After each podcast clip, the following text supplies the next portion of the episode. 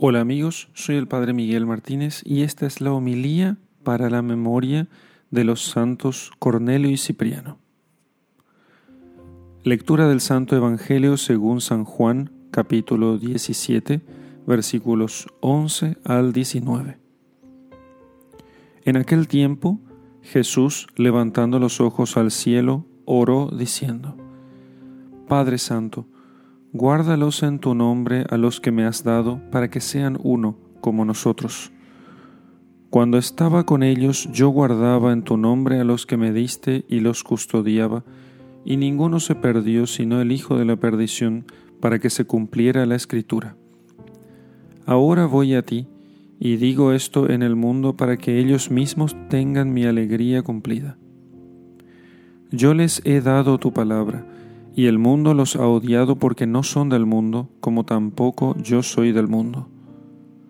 No ruego que los retires del mundo, sino que los guardes del mal.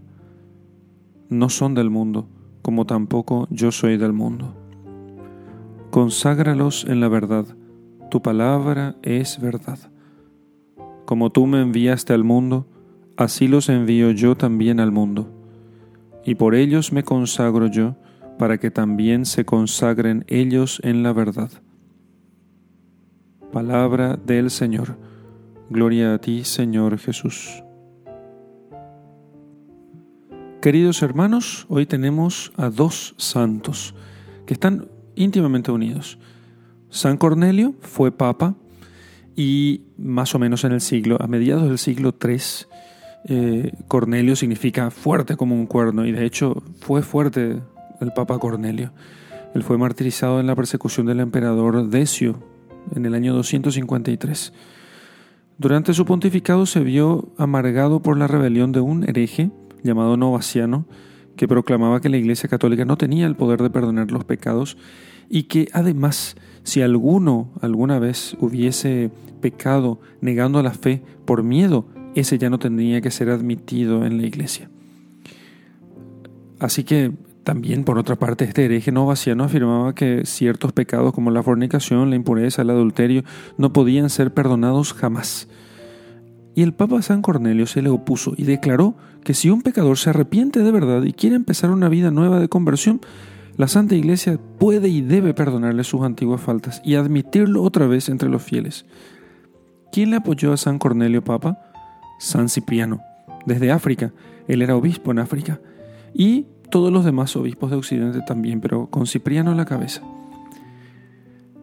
El gobierno del perseguidor Decio lo desterró de Roma y a causa de los sufrimientos y malos tratos que recibió terminó muriendo en el desierto como un mártir. ¿Quién fue San Cipriano? Cipriano murió más o menos en el año 258, a finales del 250.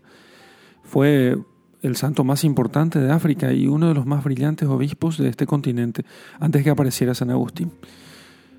Él nació en una familia noble, se dedicó a la labor de educador, conferencista, era un gran orador, tenía una inteligencia privilegiada, una gran habilidad para hablar en público. Cuando llegó a la mayoría de edad se convirtió al cristianismo por el ejemplo de las palabras de un santo sacerdote llamado Cecilio. Se hizo bautizar y una vez bautizado hizo el juramento de permanecer siempre casto y de no contraer matrimonio y a las gentes les llenó de admiración ese voto o juramento porque esto no se acostumbraba en aquellos tiempos. Cipriano, desde su conversión, descubrió que la Biblia contiene tesoros maravillosos de buenas enseñanzas y se dedicó con toda su inteligencia, que era brillante, a estudiar la Biblia y a leer los comentarios que los antiguos santos habían escrito respecto de la Escritura. Y hizo el sacrificio de renunciar a todos sus libros mundanos que tanto le agradaban antes, a libros de autores profanos, y en adelante nunca citaría ni siquiera una frase de un autor que no sea cristiano católico. Escribió un comentario acerca del Padre Nuestro bellísimo que hasta ahora eh, no ha sido superado por ningún otro autor. Luego fue ordenado sacerdote y en el año 248, cuando murió su obispo, el pueblo y los sacerdotes aclamaron a Cipriano como el más digno para ser el nuevo obispo de la ciudad. Quiso negarse, pero no pudo. Terminó diciendo, me parece que Dios ha expresado su voluntad por medio del clamor del pueblo y de la aclamación de los sacerdotes. Entonces aceptó, llegó a ser el más importante de todos los obispos que tuvo Cartago. En el año 251, en la época del emperador Decio, aquel que había perseguido al Papa Cornelio, el emperador este decretó una terrible persecución contra los cristianos. Le interesaba sobre todo acabar con los obispos y destruir los libros sagrados. Y para que el mal a la religión sea mayor todavía, invita a todos los que quieren renegar de la religión cristiana a que quemen incienso ante los dioses y ya con eso quedaban perdonados. Un incienso, solamente un incienso tenían que perdonar. Eh, tenían que quemar ellos delante de algún ídolo o simplemente en algún lugar indicado por los magistrados romanos. Un grano de incienso. Muchísimos, por miedo a, la, a la tortura, a la persecución, cayeron en esa trampa. Y con tal de no perder sus bienes, porque amenazaba el emperador Decio con dejarlos a todos en la más absoluta miseria en la calle, con tal de no perder sus bienes, su libertad, su vida misma, muchos quemaron incienso ante las imágenes de los ídolos paganos y renegaron de la santa religión. El mal fue inmenso. Cipriano, con gran prudencia, viendo que lo que primero buscan es acabar con todos los jefes de la iglesia, Huye Cipriano y se esconde, pero desde su escondite envía continuas cartas a todos los fieles cristianos, invitándoles a no abandonar la religión por nada en la vida. Los paganos recorren las calles de Cartago gritando, pedimos que Cipriano sea echado a los leones. Y así procuraban que la gente entregara a Cipriano para que fuera martirizado. Pero no lograron encontrar a Cipriano por ningún lugar. Hubo un corto periodo de paz y Cipriano volvió a su cargo de obispo, pero encontró que algunos aceptaban sin más en la iglesia a los que habían apostatado de la religión sin exigirles hacer penitencia de ninguna clase. Cipriano se opuso a, esta, a este abuso, a esta relajación, y en adelante a todo aquel que había renegado, no le negaba la entrada como pretendía Novaciano. Más bien, lo que hizo fue eh, que aquel que quería volver, eh, todo renegado que quería volver a la fe, que quiso volver a la iglesia, le exigió que hiciera antes cierto tiempo de penitencia y con eso sería suficiente. Y así preparaba a los creyentes para que en las próximas persecuciones no se dejaran dominar por el miedo y no renegaran tan fácilmente de sus creencias. Eh, algunos se oponían a esa severidad, pero era necesario para prevenir el peligro de apostasía en las próximas persecuciones que ya se avecinaban. Y sucedió que cuando vinieron después las más terribles y espantosas persecuciones, los cristianos prefirieron morir antes que quemar incienso a los dioses de los paganos.